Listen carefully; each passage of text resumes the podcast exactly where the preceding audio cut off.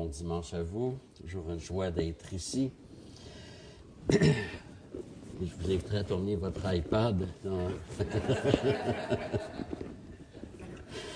dans, Genèse 1. La dernière fois, j'avais prêché sur le premier verset et nous avions vu que la doctrine de la création a toute une implication pour le croyant. Ça définit qui il est et ça définit par, par voie de conséquence euh, ce qu'il doit faire. Ça conditionne tout son être. La doctrine de la création place l'être humain dans une position obligée de s'incliner devant son Créateur, de prêter l'oreille à ce que le Créateur dit. L'être humain n'a pas le droit de parler en premier. Il doit écouter ce que le Créateur dit parce qu'il est créature. L'être humain est une créature. Ne peut pas se comporter comme le Créateur. Malheureusement, le péché, c'est de se comporter comme si on était Dieu. Hein. Vous serez comme des dieux. Aujourd'hui, nous allons regarder le reste du chapitre 1.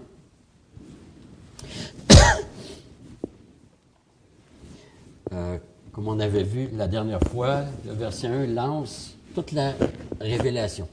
J'avais dit qu'on pourrait considérer Genèse 1 pratiquement comme un chapitre à toute la Bible. Le reste de la Bible nous dit qui est ce Dieu qui a créé et que va-t-il faire avec sa création.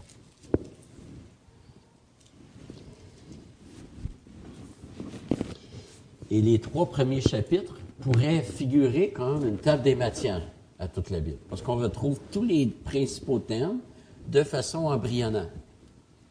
Le travail, la famille, le, euh, la chute, la, définition du mariage, le salut avec le Genèse 3.15, tout est là. De sorte qu'il est difficile d'aborder euh, un sujet théologique de la Bible sans regarder son assise dans les trois premiers chapitres de, la Genèse. Alors, nous ne lirons pas tout le chapitre 1 d'un coup.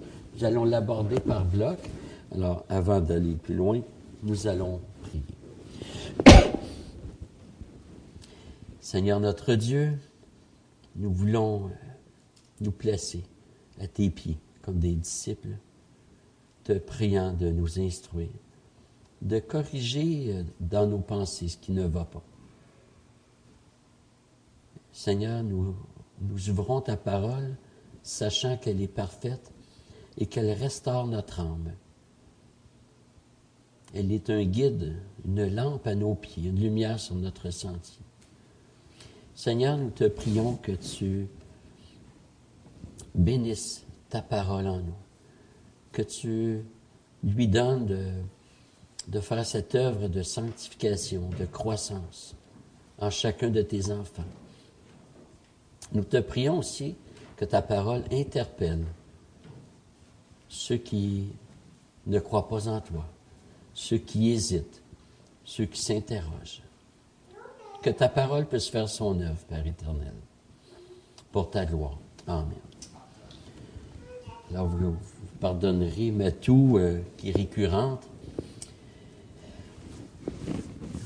Donc, Genèse 1, 2. La terre était informe et vide, il y avait des ténèbres à la surface de l'abîme, mais l'Esprit de Dieu planait au-dessus des eaux.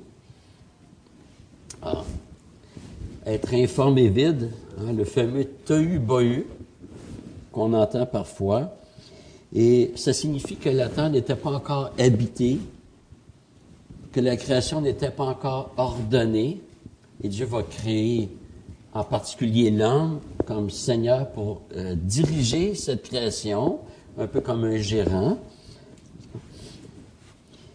Et donc, Dieu n'avait pas mis la touche finale à sa création. Et le texte mentionne l'esprit. Dans la Bible, la personne de l'Esprit, c'est la personne de la Trinité qui a, entre autres, le ministère de veiller et de révéler. Et l'Esprit plane. C'est pas ici que l'Esprit euh, imite l'oiseau, mais le verbe indique euh, une présence intéressée. Euh, L'Esprit s'apprête à accomplir une œuvre.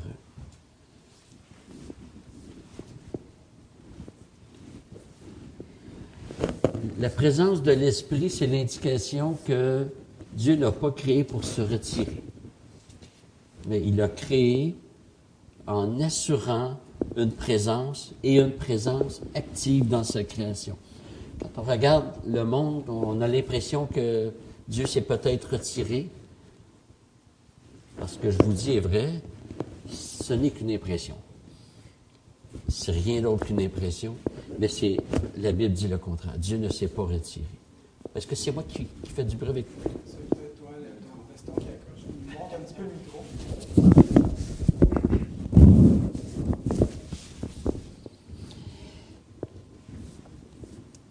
Donc, c'est une présence de Dieu et sachons que Dieu a une présence passionnée pour sa création.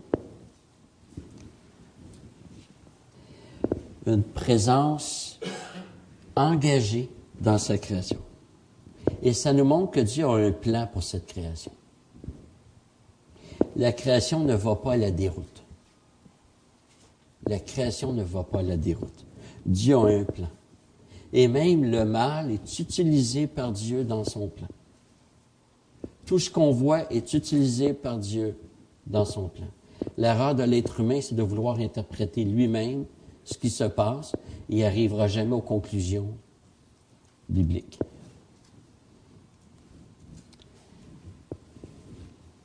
L'esprit plane, c'est l'esprit de vérité, l'esprit de vie, l'esprit d'amour, de force, de sagesse, de grâce, de gloire. Dieu n'est pas loin de la création. La présence de l'Esprit nous assure que Dieu donne la vie à cette création. Que Dieu veut communiquer avec sa créature. Parce que l'Esprit, c'est la personne qui communique. C'est l'indication que Dieu veut une communion avec sa création.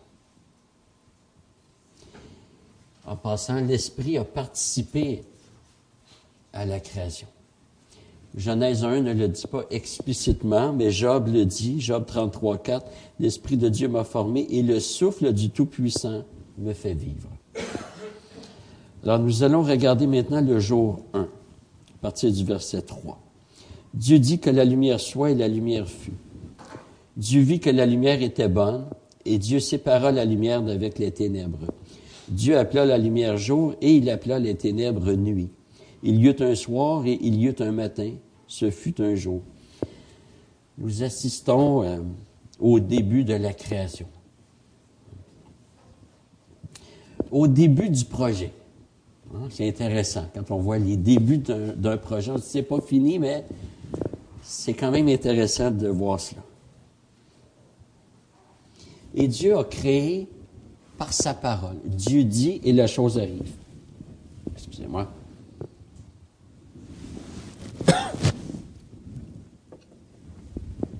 Le fait que Dieu crée par sa parole, ça révèle plusieurs choses. On peut parler de sa toute-puissance. C'est quand même extraordinaire de voir que Dieu a créé par sa parole, puis la chose arrive. Ça montre sa souveraineté. Évidemment, celui qui a la toute-puissance a euh, nécessairement la souveraineté. Il veut et la chose arrive. L'idée que Satan a autorité sur cette terre, c'est aussi un mensonge. Parce que Dieu est créateur, Dieu a l'autorité absolue. Et Satan ne peut rien faire qui ne lui soit pas accordé par Dieu. On le voit avec Job. Dieu permet à Satan des choses, mais pas tout. C'est Dieu qui fixe les limites.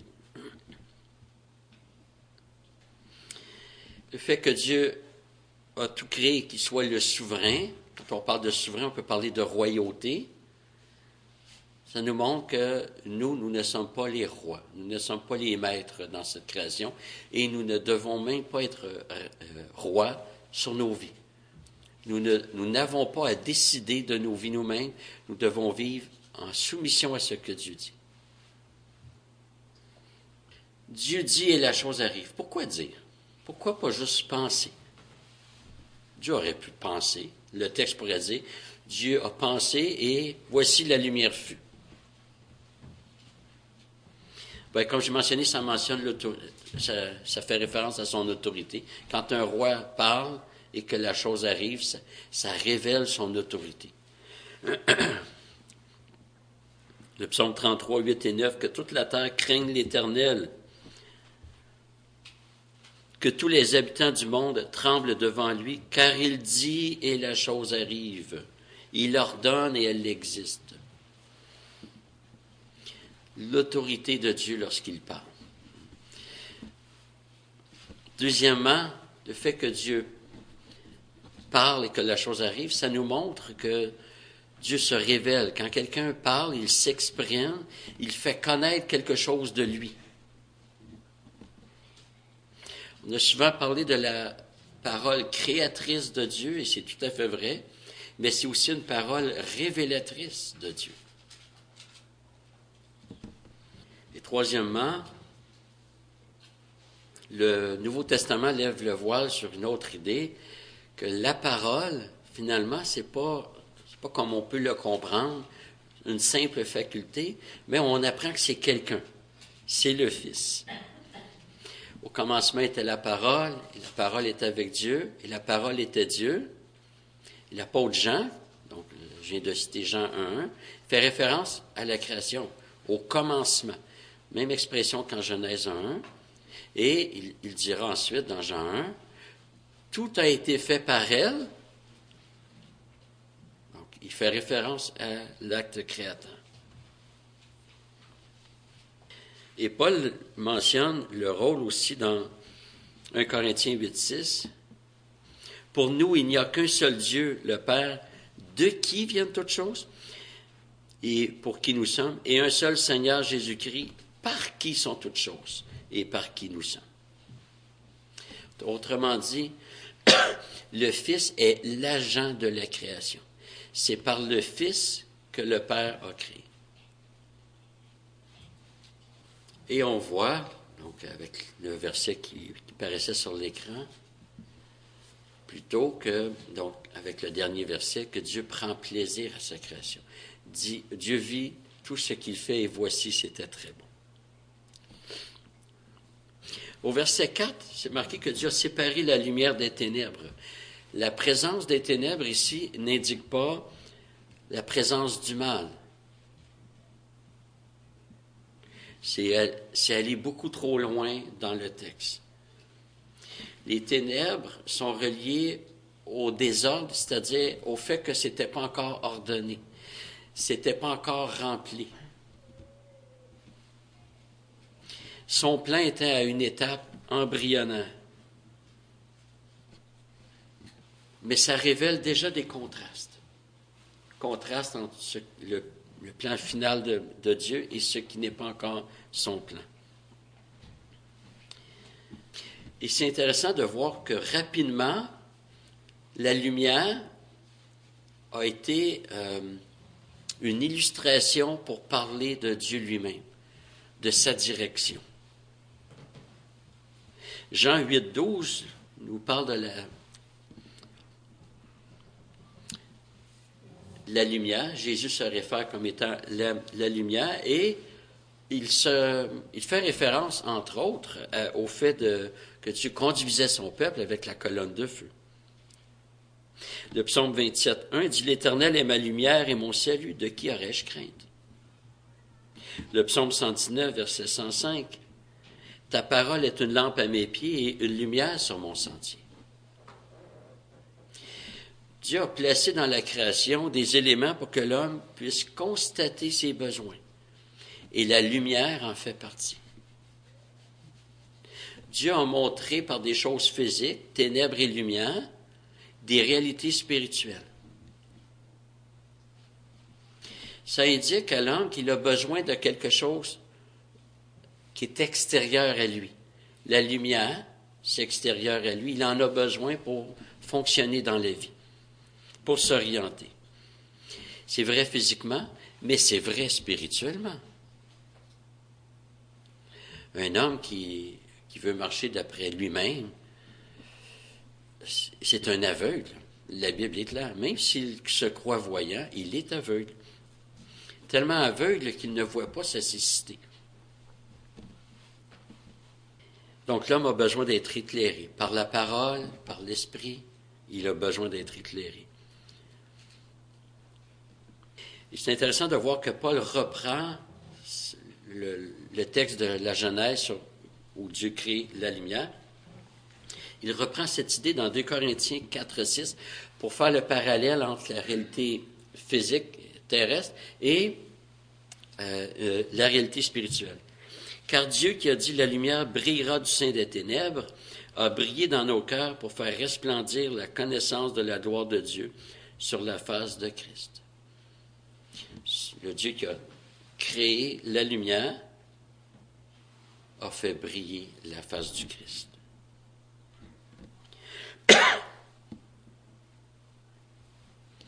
Dieu fait une œuvre chez ses élus où il va mettre de l'ordre comme dans Genèse 1. Dieu met de l'ordre.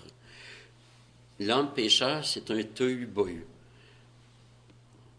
Il est mort. Il n'y a pas la vie. Euh, Henri Blocher euh, essaie de reproduire la sonance tohu-bohu en français en disant euh, désertique et désordonné. C'est l'être humain. Il est mort, il est désertique, il n'y a pas la vie en lui, et Dieu met de l'ordre dans ceux qu'il a choisis. Il redonne la vie. Il amène la lumière dans ces personnes. C'est une lumière de vie. Parce que vous savez que la même lumière peut assécher une plante et peut donner la vie à une autre plante. Ainsi est la parole de, Dieu. Ça va refroidir du monde, ça va les, les endurcir et les autres viennent à la vie parce que Dieu fait une œuvre de vie. C'est Dieu qui permet que la vie pousse dans ces personnes qu'il a élues. Deuxième jour, Dieu dit qu'il y ait une étendue entre les eaux pour séparer les eaux des eaux. Dieu fit donc cette étendue, sépara les eaux qui sont au-dessous de l'étendue avec les eaux qui sont au-dessus. Il en fut ainsi. Dieu appela l'étendue du ciel, il y eut un soir, il y eut un matin, ce fut un deuxième jour. On continue au verset 9 avec le troisième jour. Dieu dit que les eaux qui sont au-dessous du ciel s'amassent en un seul endroit et que la partie sèche apparaisse. Il en fut ainsi. Dieu appela terre la partie sèche et il appela mer la masse des eaux. Dieu vit que cela était bon. Puis Dieu dit que la terre se couvre de verdure, d'herbes porteuses de semences, d'arbres fruitiers, donnant sur la terre des fruits selon leur espèce et ayant en eux leur semence, il en fut ainsi. La terre produisit de la verdure, de l'herbe porteuse de semences selon son espèce, et des arbres donnant du fruit et ayant en eux leur semence selon leur espèce. Dieu vit que cela était bon. Il y eut un soir, il y eut un matin, ce fut un troisième jour. Dieu dit qu'il y a des astres dans l'étendue céleste pour séparer le jour et la nuit, que ce soit des signes pour marquer les temps, les jours et les années que ce soit des astres dans l'étendue céleste pour éclairer la terre, il en fut ainsi. Dieu fit les deux grands astres, le grand pour dominer sur le jour et le petit pour dominer sur la nuit. Il fit aussi les étoiles. Dieu les plaça dans l'étendue céleste pour éclairer la terre, pour dominer sur le jour et sur la nuit, et pour séparer la lumière d'avec les ténèbres. Dieu vit que cela était bon. Il y eut un soir, il y eut un matin, ce fut un quatrième jour. Dieu installe les choses dans sa création. Euh, si on veut, comme, comme un bâtiment. Comme, hein, on, commence par les fondations, puis ensuite on, érige, puis le produit final, c'est quand les meubles sont installés, la décoration est terminée, et lorsque ça c'est fait, là, on va vivre dans la maison. Là, il va placer l'homme dans cette grande maison, si on veut. L'alternance entre le jour et la nuit annonce de grandes choses. Si vous lisez bien dans l'Apocalypse, il semble qu'il n'y aura, plus de nuit.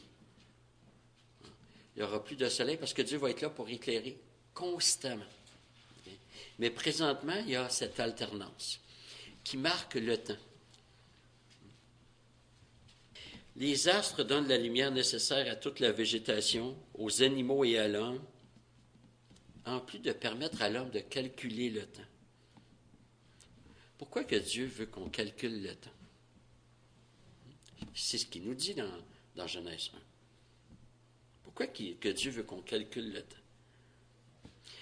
Je pense que Dieu voulait indiquer que ce monde-ci n'est pas éternel. Son temps est calculé, littéralement. Et je pense que Dieu veut. Euh, Dieu a placé cela. Si on veut l'alternance jour et nuit, on pourrait rajouter les saisons. Ça joue comme un pendule. On entend le tic-tac constamment. Et on se dit, OK, ça va terminer. Le temps est calculé ici-bas. Après le déluge, Dieu s'est engagé à ne plus détruire par l'eau. Il rajoute, Genèse 8, 22, Tant que la terre subsistera, les semailles et la moisson, le froid et la chaleur, l'été et l'hiver, le jour et la nuit ne cesseront pas. Voyez, ça indique que ça va cesser. Tant, que, la terre va subsister, le tic-tac va se faire entendre, mais le tic-tac va s'arrêter à un moment donné. Comme le tic-tac de nos vies va s'arrêter. Donc, on, est sur une minuterie. Le temps nous indique aussi que le plan de Dieu, c'est progressif. Ça se déploie dans le temps. Et par conséquent, il y aura un aboutissement, comme il y a eu un commencement. La Bible nous présente Jésus comme l'étoile du matin une autre notion de la lumière. Et pourquoi l'étoile du matin? Il me semble que l'étoile en plein midi, c'est plus fort, parce que l'étoile du matin, c'est celle qui met fin aux ténèbres. Le Christ met fin à cette période d'obscurité, l'application spirituelle d'une réalité physique. Dans Matthieu, il est écrit, et il cite Ésaïe, le peuple assis dans les ténèbres, là je ne sais pas ce que font les tenants de l'interprétation euh, littéraliste, qui tiennent absolument au littéralisme, le peuple assis dans les ténèbres a vu une grande lumière. Et sur ceux qui étaient assis dans le pays, dans l'ombre de la mort, une lumière s'est levée. C'est la lumière du Christ. Et Pierre dira, 2 Pierre 1,19, et nous tenons pour d'autant plus certaine la parole prophétique à laquelle vous faites bien de prêter attention, comme à une lampe qui brille dans un lieu obscur, jusqu'à ce que le jour commence à poindre et que l'étoile du matin se lève dans vos cœurs. Là, c'est l'application, la révélation du Christ dans les cœurs des élus. Apocalypse 21, 23 dit La ville n'a besoin ni du soleil ni de la lune pour y briller, car la gloire de Dieu l'éclaire, l'agneau est son flambeau. Donc, l'alternance de jour et de nuit parce que si ça avait été constamment le jour, probablement qu'on n'aurait pas vu notre besoin de lumière. Mais la nuit nous donne de voir notre besoin. Parfois, il faut qu'il fasse noir pour qu'on voit qu'on a besoin de lumière. Il n'y a rien comme une bonne panne d'électricité pour savoir qu'on est dépendant de l'électricité. L'homme doit constater son besoin de lumière et il doit constater son besoin spirituel. L'homme doit constater cela. Cinquième jour, Dieu dit que les eaux se mettent à grouiller d'êtres vivants et que sur la terre des oiseaux volent sous l'étendue céleste. Dieu créa selon leur espèce les grands monstres marins et tous les êtres vivants qui nagent et dont les eaux se mirent à grouiller. Il créa aussi tout oiseau ailé selon son espèce. Dieu vit que cela était bon. Dieu les bénit en disant, Soyez féconds, multipliez-vous et remplissez les eaux des mers et que les oiseaux se multiplient sur la terre. Il y eut un soir, il y eut un matin, ce fut un cinquième jour. Dieu dit que la terre produise des êtres vivants selon leur espèce, bétail, reptiles, animaux terrestres, chacun selon son espèce. Il en fut ainsi. Dieu fit les animaux de la terre selon leur espèce, le bétail selon son espèce, et tous les reptiles du sol selon leur espèce. Dieu vit que cela était bon. Dieu dit, faisons l'homme à notre image, selon notre ressemblance, pour qu'il domine sur les poissons de la mer, sur les oiseaux du ciel, sur le bétail, sur toute la terre et sur tous les reptiles qui rampent sur la terre. Dieu créa l'homme à son image, il le créa à l'image de Dieu, homme et femme, il les créa. Dieu les bénit et Dieu leur dit, soyez féconds, multipliez-vous, remplissez la terre et soumettez-la. Dominez sur les poissons de la mer, sur les oiseaux du ciel et sur tout animal qui rampe sur la terre. Dieu dit, voici, que je vous donne toute herbe porteuse de semences et qui est à la surface de toute la terre, et tout arbre fruitier porteur de semences, ce sera votre nourriture. À tout animal de la terre, à tout oiseau du ciel, à tout ce qui rentre sur la terre et qui a souffle de vie, je donne toute herbe verte pour nourriture. Il en fut ainsi. Dieu vit alors tout ce qu'il avait fait, et voici, c'était très bon. Il y eut un soir, il y eut un matin, ce fut un, sixième jour. Peut-être que certains d'entre vous euh, savez qu'il y a une structure dans Genèse 1 entre les six jours. Et le jour 1, c'est la création de la lumière. Donc, imaginez un tableau, jour 1, jour 2, jour 3, jour 4, jour 5, jour 6. Jour 1, la lumière est créée. Jour 4, les astres. Jour 2, les cieux et les mers sont créés. Jour 5, les oiseaux et les poissons. Les oiseaux dans le ciel, les poissons dans les mers. Jour 3, Dieu sépare l'eau pour qu'il y ait la terre sèche et il crée les végétaux. Jour 6, Dieu fait habiter cette terre sèche en créant l'homme et les animaux terrestres. Et il prend la nourriture créée au jour 3 et la donne comme. Il prend les végétaux créés au jour 3 et donne comme nourriture à l'homme et aux animaux terrestres. Il y a une structure littéraire, mais qui ne remet pas en question ni l'historicité ni la chronologie de ce qui est dit dans Genèse 1.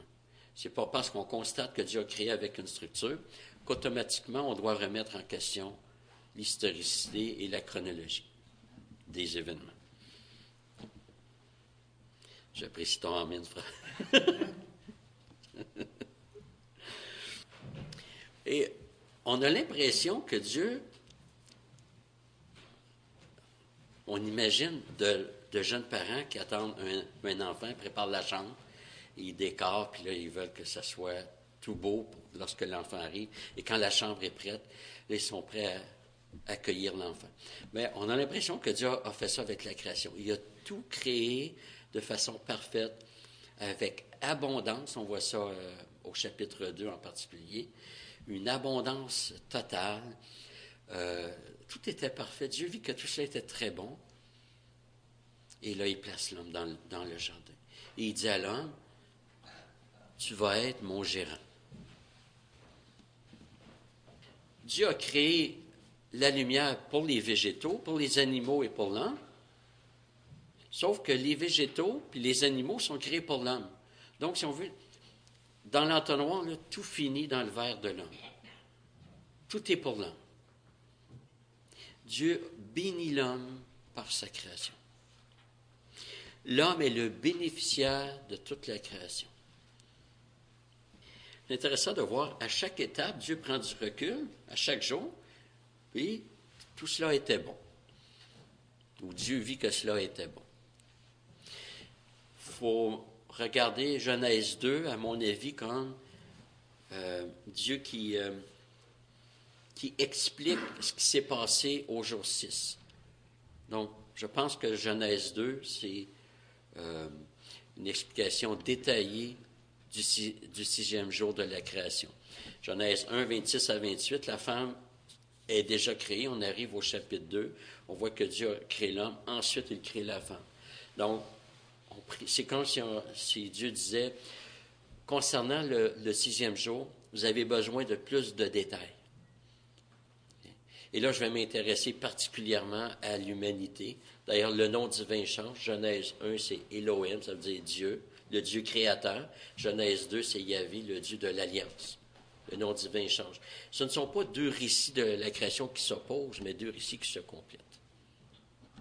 Et Dieu, à chaque jour, Dieu vit que cela était bon. Et après le sixième jour où l'homme est créé, Dieu vit que tout cela était très bon. Ça veut dire que le problème de l'homme, qui n'est pas bon que l'homme soit seul, était déjà réglé. On le voit dans Genèse 1, 26 à 28, où la femme est déjà créée.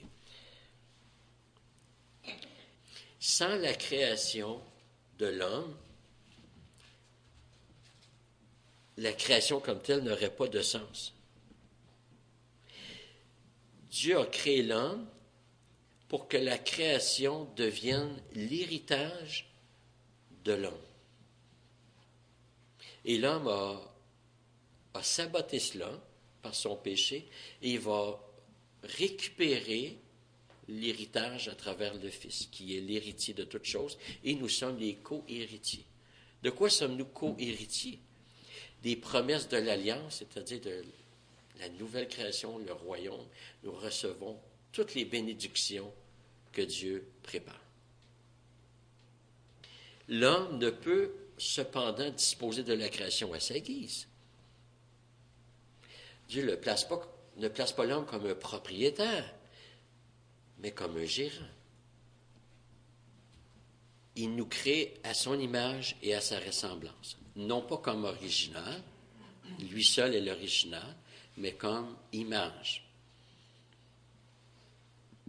Comme j'ai mentionné dans la prédication de, c'est en décembre, je pense que je suis venu, ça détermine non seulement qui nous sommes, mais nos comportements,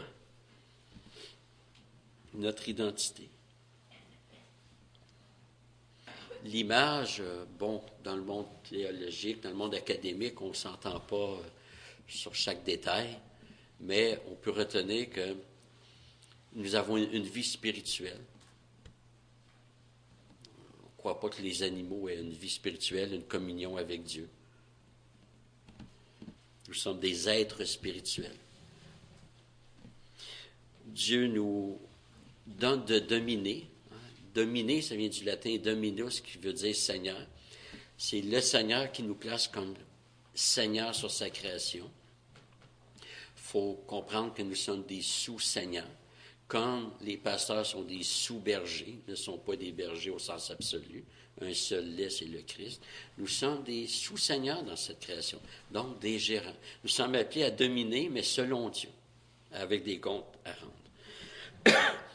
le fait que nous sommes créés à l'image de Dieu nous rappelle que nous devons nous respecter les uns les autres, chrétiens ou non, parce que tous les hommes sont créés à l'image de Dieu. La chute a affecté l'image, mais ne l'a pas supprimée. Trop de textes qui mentionnent que, l'homme pécheur conserve l'image de Dieu. Une image euh, comme une photo salie dans les boue, une photo froissée, fripée, ça demeure la photo qui représente quelqu'un, mais souillé. Ainsi est l'homme pécheur.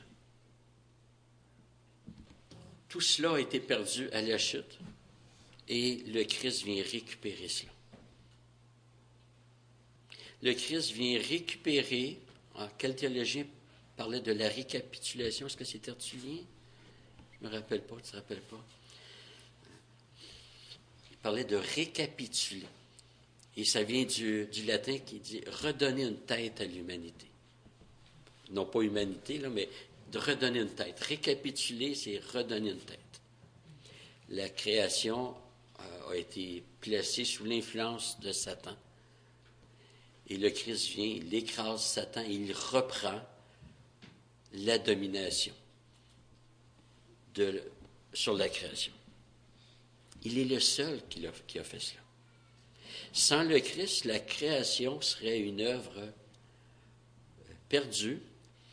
Ça serait la victoire de Satan. Même si Dieu avait tué Satan, euh, Satan aurait quand même gagné parce que la création euh, aurait été sabotée. Satan aurait agi comme un kamikaze, mais il aurait quand même gagner son point. Dieu reprend la création, il écrase Satan et il va renouveler cette création. Personnellement, je ne crois pas que la création sera remplacée, que Dieu va mettre aux poubelles le jeudi matin toute la création pour en, en créer une autre. Il va plutôt renouveler, on voit ça dans Romains 8, il y a un texte qui est très clair, que cette création-ci attend que soient révélés les fils de, Dieu, c'est-à-dire attend que tous les élus soient sauvés, pour rentrer dans la gloire de ses enfants. C'est cette création-ci qui attend. Jésus restaure en nous l'image qui est affectée, qui avait été perdue, mais qui, euh, qui avait été sabotée. 2 Corinthiens 3, 18. Nous tous qui, le visage dévoilé, par des, chrétiens, reflétons comme un miroir la gloire du Seigneur, nous sommes transformés en la même image, de gloire en gloire, comme par le Seigneur l'Esprit. Dieu a restauré en nous cette image, souillée, salie, fripée. Il l'a restaurée. Photoshop aurait même pas pu faire ça. Le Christ a, a restauré en nous l'image de Dieu. Il nous appelle à dominer. Et c'est en lien avec le fait que pour l'éternité, nous allons régner avec le Christ. La domination puis le règne, c'est ensemble. C'est l'office euh, du roi. C'est royal. Nous dominons, nous régnons avec Dieu sur la nouvelle création. Nous régnons. Nous sommes en position d'autorité. L'image de Dieu indique aussi la pluralité. Hommes et femmes, il les créa. Dieu créa l'homme à son image. Hommes et femmes, il les créa. Euh, si on lit 1 euh, Corinthiens 11, on voit qu'il y a un lien entre la Trinité et la pluralité dans l'humanité. Et parlant du couple, quand Dieu vit que tout cela était très bon, c'est pas juste les petits oiseaux, les nénuphars, puis les couchers de soleil qui sont bons. Ça inclut les responsabilités dans le couple, les rôles différents. Ça inclut une saine autorité de l'homme, selon Dieu, pas une domination, mais une saine autorité de l'homme. Ça inclut une soumission de la femme, pas une aliénation, pas de l'aplaventrisme, mais une femme qui entre sous la mission de son mari. Elle est en soumission. quand Dieu vit que tout cela était très bon, ça inclut cela. Ça inclut le travail aussi, parce que Dieu a mandaté a, donné comme mandat à l'homme de travailler et il lui donne une femme pour l'aider dans sa mission. C'est-à-dire que Dieu veut que nous travaillions. Dieu veut que chacun travaille. La Bible dit si quelqu'un ne veut pas travailler, ben qu'il s'abstienne de manger. Parce que s'il mange puis qu'il ne travaille pas, il va manger quoi? Le pain d'un autre. Le travail, c'est une bénédiction. Cessons de maudire notre emploi, mais servons le Seigneur dans notre travail. Je comprends que le péché fait qu'il y a des situations qui sont difficiles relationnellement et tout, mais le travail comme tel est une bonne chose. Rendons grâce à Dieu, pas juste pour ce que notre travail nous, nous apporte, mais pour notre travail lui-même. Être créé à l'image de Dieu fait de nous des êtres seconds.